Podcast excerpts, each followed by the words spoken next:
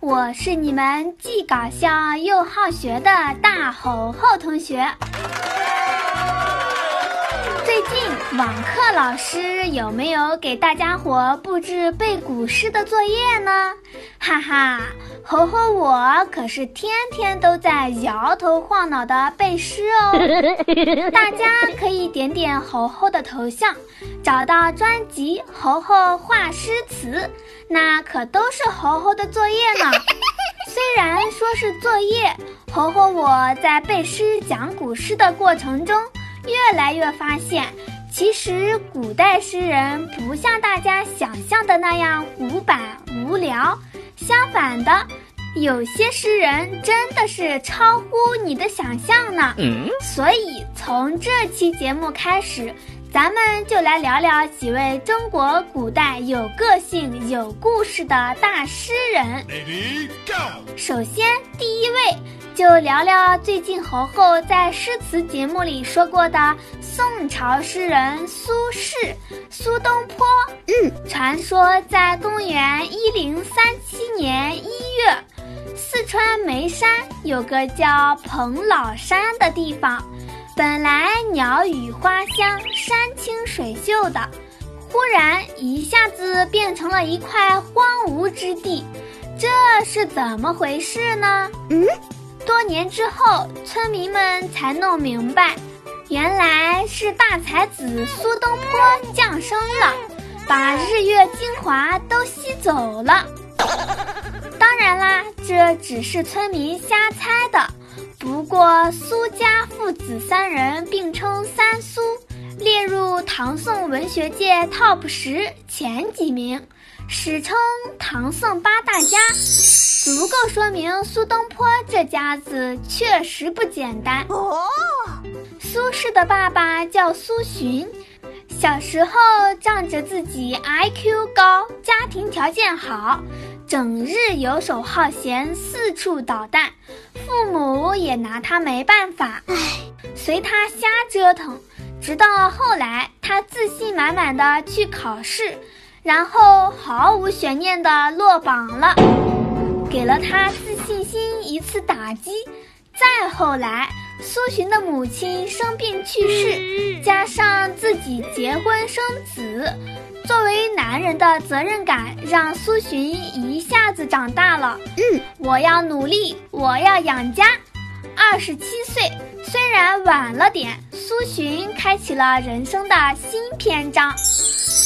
再说苏洵的儿子苏轼。老爸发奋努力读书、努力考试的样子，确实给他和弟弟苏辙树立了很励志的榜样。但是，也正因为这样，老爸苏洵总是在准备考试和在去考试的路上，没空招呼苏轼兄弟二人，养家的重担全权交给了苏轼的母亲程夫人头上。唉。双宝宝妈妈程夫人变卖了自己的嫁妆首饰，一边做生意一边管儿子们。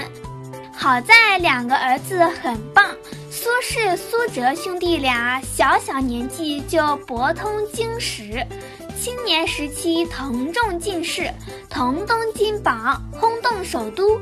比他们老爸可有出息多了，可就在父子三人欣喜若狂，准备大展身手的时候，却从老家传来程夫人病故的消息，当真是五雷轰顶。之后，苏轼就开启了跌宕起伏的做官生涯。因为学识好，苏轼曾经担任过皇帝日常生活的秘书、中央政府的秘书长、国家级院士，负责为皇帝起草文件。哦，然后也是因为文采好、性格大条、写文章不谨慎，被当时以王安石为代表的新党利用，一场乌台诗案把他从神坛打落。之后，新党王安石被打压，苏轼又被任用。然而，他对旧党的腐败看不过眼，进行了激烈的抨击。这下好了，又激怒了旧党，新党旧党都视他为眼中钉，于是苏轼只能选择离开。唉，离开之后也是颠沛流离，居无定所。据统计，苏轼这一生在十四个州县当过差，足迹遍布全国各地。这种过山车式的做官法，换一般人估计都要抑郁了。可是苏轼大概继承了妈妈程夫人的基因，性格乐观外向，坚韧不拔。被贬后，哈哈一笑，拎起行李箱，开启了游山玩水的模式。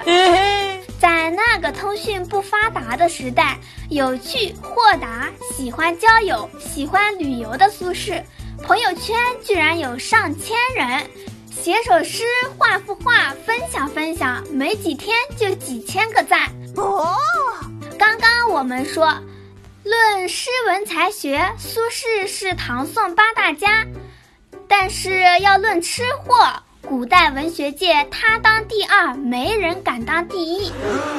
苏轼的旅游，那真的就是逛吃逛吃，从天南吃到地北，从家常吃到诡异。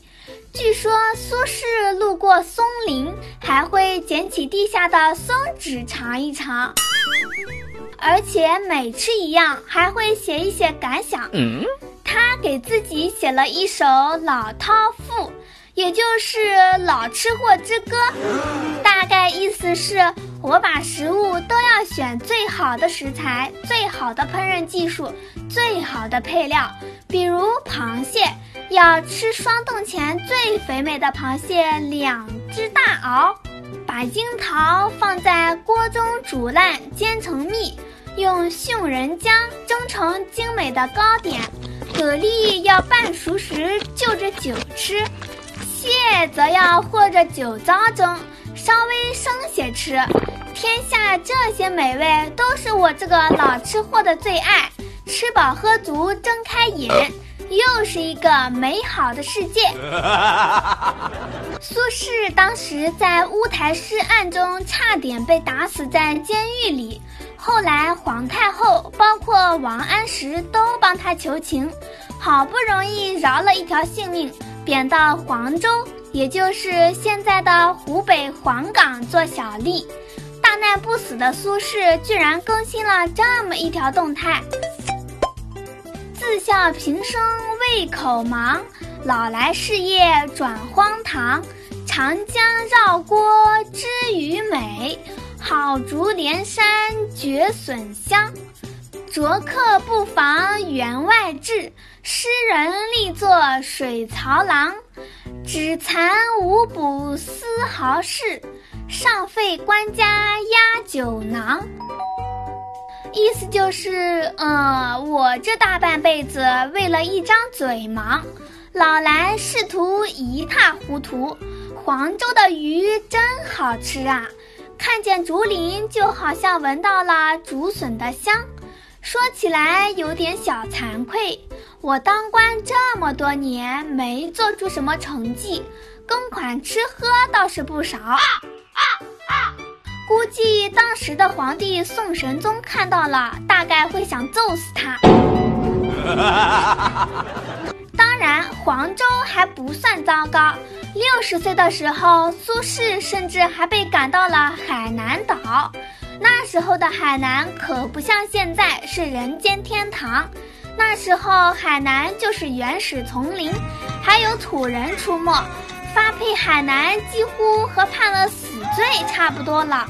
苏轼去的时候几乎都是抱着必死的决心去的，甚至都跟家人朋友立下了遗言。就是这样，苏轼去了之后依然乐观。过得有滋有味儿，他像土著人一样动手搭茅屋、摘水果充饥，是不是很难想象，一个经常出现在语文课本上的诗人会过这样的生活？嗯，在没肉吃、馋得要命的日子里，苏轼就跟当地老百姓一起抓野味儿吃。兔子就不用说了，什么果子狸、蝙蝠。在蛤蟆、老鼠、蛇、老饕都吃过，还好当时没有新冠状病毒，要不然苏轼就要客死异乡了。本来嘛，海南岛没吃的，对苏轼来说还是挺煎熬的。直到苏轼吃到了生蚝，他发现了新大陆。后来他在书信里特别叮嘱儿子：“东坡在海南食蚝而美，遗书书党曰：‘吾令中朝士大夫之，恐争谋难喜，以分此味。’意思就是说，海南的生蚝太好吃了。”千万不要告诉朝廷里那帮人，跑来海南跟我抢。他们要是过来了，那我就没得吃了。别看苏轼整天吃吃喝喝，一副不务正业的样子，其实他在为官期间做出了不少政绩。在杭州，他与太守沉香修浚西湖六景、沈公景、疏浚茅山、沿桥二河。筑西湖堤，在密州，他与旱灾祈雨，平息强盗；在登州，上书要求固定驻军，交习水军，加强海防建设；在颍州，修建颍州西湖东西二桥；在扬州，取消面子工程，芍药万花会。上书获准暂缓催收积欠，使久困之民得以温饱。在惠州，向太守建议捐资修建惠州东西两座铁索桥。在烹饪方面，他也取得了巨大成就。据说中国名菜里有六十六道菜受到苏东坡的影响，比如东坡肉、东坡饼。东坡肘子、东坡豆腐等等，有些现在还是国宴菜。而他在主页文学上更留下了超过两千七百首脍炙人口的诗词作品，是全人类宝贵的精神财富。现在，猴猴每次看到苏轼的诗词，脑海里总会浮现。一个胖胖的身影露出自信的微笑，好像在琢磨诗句，又好像是在想什么好吃的东西吧。好了，本期有关小可爱苏轼的话题就聊到这里。猴猴放了一些苏轼的资料到公众号，老规矩，想看相关视频，可以在微信公众号搜索“现代儿童教研社”。关注以后，输入苏轼就能看到相关的视频啦。喜欢猴猴的同学，请务必点赞、评论、转发，给猴猴来一点爱的鼓励吧。最后再说说咱们的 slogan：百科知识轻松学，猴猴聊百科。让我们下次再聊，拜拜。